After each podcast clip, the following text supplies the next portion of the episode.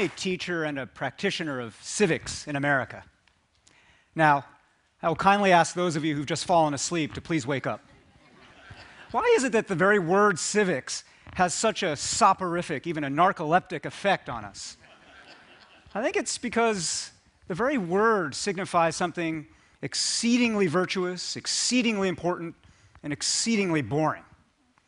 Well, I think it's the responsibility of people like us, people who show up for gatherings like this in person or online in any way we can, to make civics sexy again. As sexy as it was during the American Revolution, as sexy as it was during the Civil Rights Movement.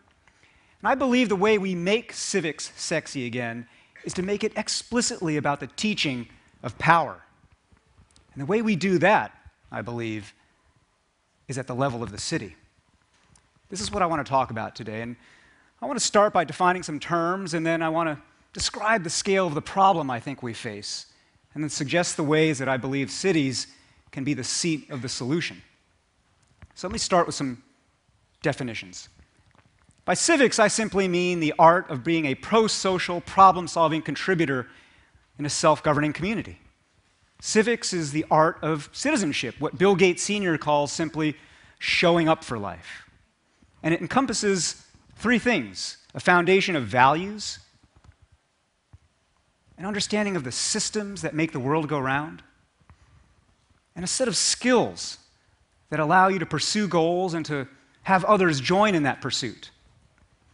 And that brings me to my definition of power, which is simply this the capacity to make others do what you would have them do. Sounds menacing, doesn't it? We don't like to talk about power. We find it scary. We find it somehow evil. We feel uncomfortable naming it. In the culture and mythology of democracy, power resides with the people. Period. End of story. Any further inquiry not necessary and not really that welcome. Power has a negative moral valence. It sounds Machiavellian inherently. It seems inherently evil. But in fact, power is no more inherently good or evil than fire or physics. It just is. And power governs how any form of government operates, whether democracy or dictatorship. And the problem we face today, here in America in particular, but all around the world, is that far too many people are profoundly illiterate in power. What it is, who has it, how it operates, how it flows, what part of it is visible, what part of it is not, why some people have it, why that's compounded. And as a result of this illiteracy, those few who do understand how power operates in civic life, those who understand how a bill becomes a law, yes, but also how a friendship becomes a subsidy, or how a bias becomes a policy, or how a slogan becomes a movement, the people who understand those things wield disproportionate influence, and they're perfectly happy to fill the vacuum created by the ignorance of the great majority.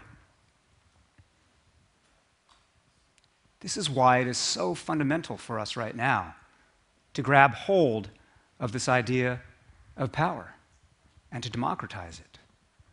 One of the things that is so profoundly exciting and challenging about this moment is that as a result of this power illiteracy that is so pervasive, there is a concentration of knowledge, of understanding, of clout. And you think about it how does a friendship become a subsidy? Seamlessly. When a senior government official decides to leave government and become a lobbyist for a private interest and convert his or her relationships into capital for their new masters. How does a bias become a policy? Insidiously. In just the way that stop and frisk, for instance, became over time a bureaucratic numbers game. How does a slogan become a movement? Virally. In the way that the Tea Party, for instance, was able to take the Don't Tread on Me flag from the American Revolution. Or how, on the other side, a band of activists could take a magazine headline, Occupy Wall Street, and turn that into a global meme and movement. Thing is, though, most people aren't looking for and don't want to see these realities. So much of this ignorance, this civic illiteracy, is willful. There are some millennials, for instance, who think the whole business is just sordid. They don't want to have anything to do with politics. They'd rather just opt out and engage in volunteerism. There are some techies out there who believe that the cure all for any power imbalance or power abuse is simply more data, more transparency. There are some on the left who think power resides only with corporations, and some on the right who think power resides only with government, each side blinded by their selective outrage. There are the naive who believe that good things just happen, and the cynical who believe that bad things just happen.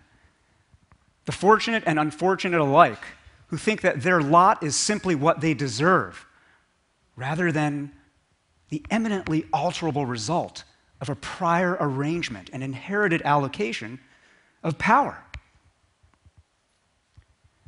And as a result of all of this creeping fatalism in public life, we here, particularly in America today, have depressingly low levels of civic knowledge, civic engagement, participation, awareness. The whole business of politics has been effectively subcontracted out to a band of professionals money people, outreach people, message people, research people. The rest of us are meant to feel like amateurs in the sense of suckers. We become demotivated to learn more about how things work. We begin to opt out. Well, this problem, this challenge, is the thing that we must now confront.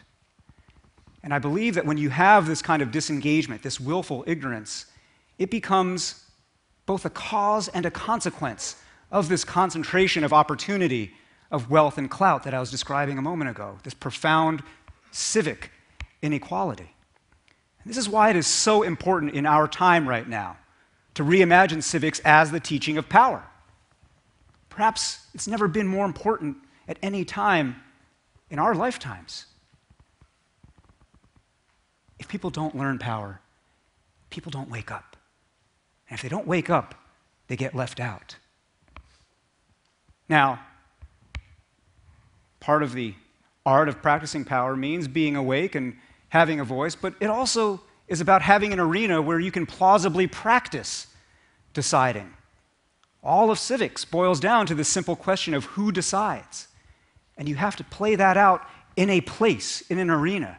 This brings me to the third point that I want to make today, which is simply that there is no better arena in our time for the practicing of power than the city.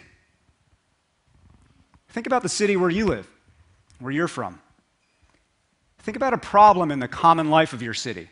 It can be something small, like where a street lamp should go, or something medium, like which library should have its hours extended or cut.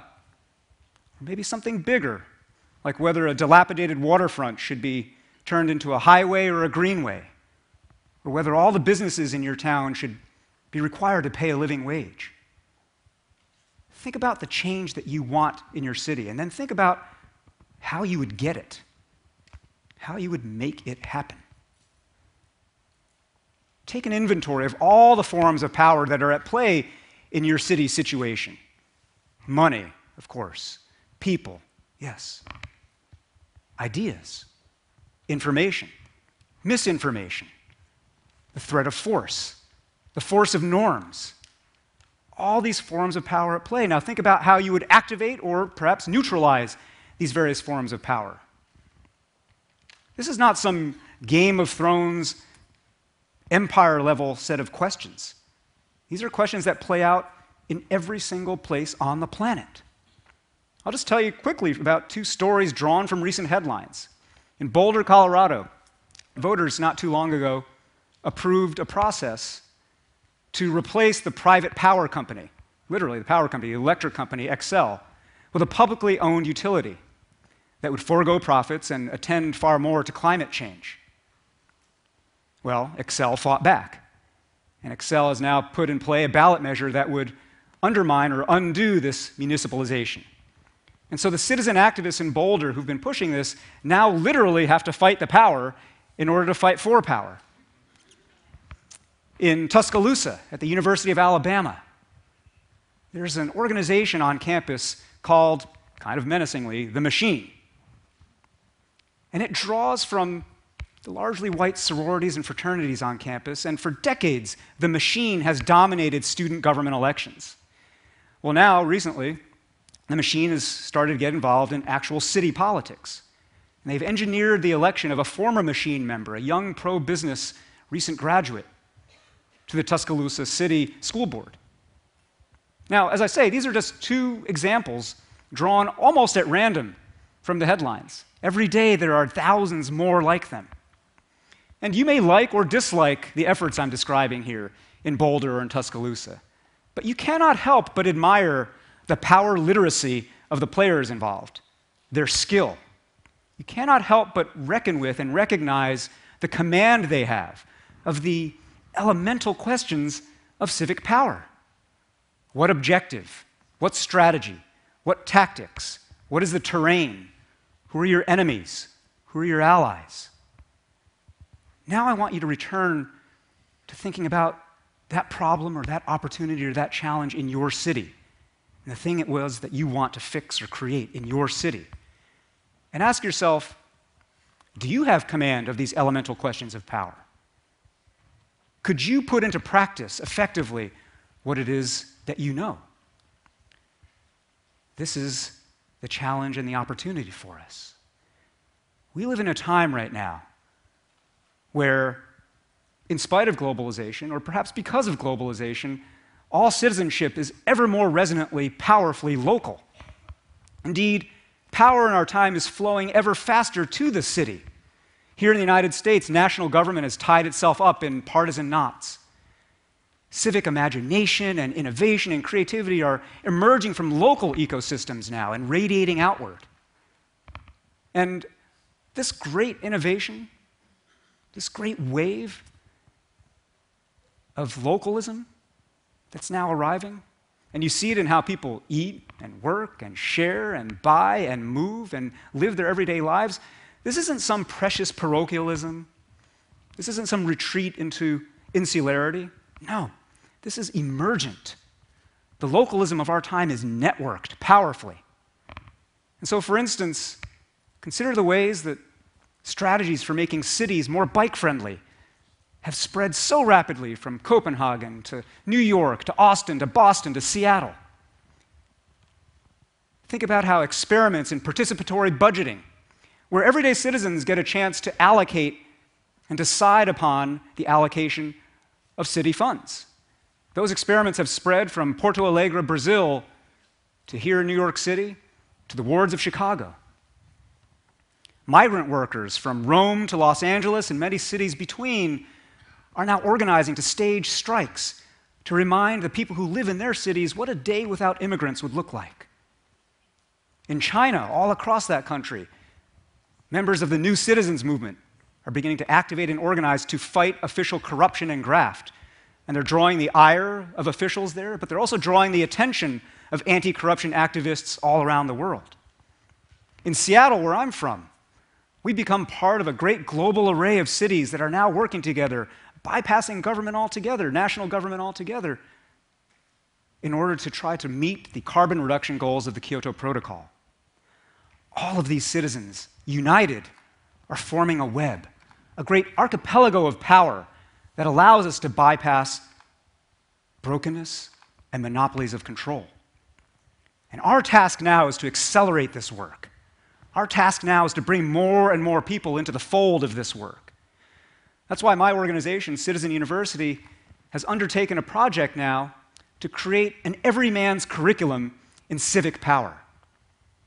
And this curriculum starts with this triad that I described earlier of values, systems, and skills. And what I'd like to do is to invite all of you to help create this curriculum with the stories and the experiences and the challenges that each of you lives and faces to create something powerfully collective. And I want to invite you in particular to try a simple exercise drawn from the early frameworks of this curriculum. I want you to write a narrative, a narrative from the future of your city. And you can date it, set it out one year from now, five years from now, a decade from now, a generation from now. and write it as a case study, looking back, looking back at the change that you wanted in your city, looking back at the cause that you were championing, and describing the ways that that change and that cause came, in fact, to succeed. Describe the values of your fellow citizens that you activated and the sense of moral purpose that you were able to stir. Recount all the different ways that you engage the systems of government, of the marketplace, of social institutions, of faith organizations, of the media. Catalog all the skills you had to deploy how to negotiate, how to advocate, how to frame issues, how to navigate diversity and conflict. All those skills that enabled you to bring folks on board and to overcome resistance. What you'll be doing when you write that narrative is you'll be discovering how to read power, and in the process, how to write power. So share what you write, do what you write, and then share what you do. I invite you to literally share the narratives that you create on our Facebook page for Citizen University. But even beyond that, it's in the conversations that we have today, all around the world, in the simultaneous gatherings that are happening on this topic at this moment, and to think about how we can become one another's teachers and students in power. If we do that, then together we can make civics sexy again. Together we can democratize democracy and make it safe again for amateurs. Together we can create a great network of city that will be the most powerful collective laboratory for self government this planet has ever seen. We have the power to do that. Thank you very much.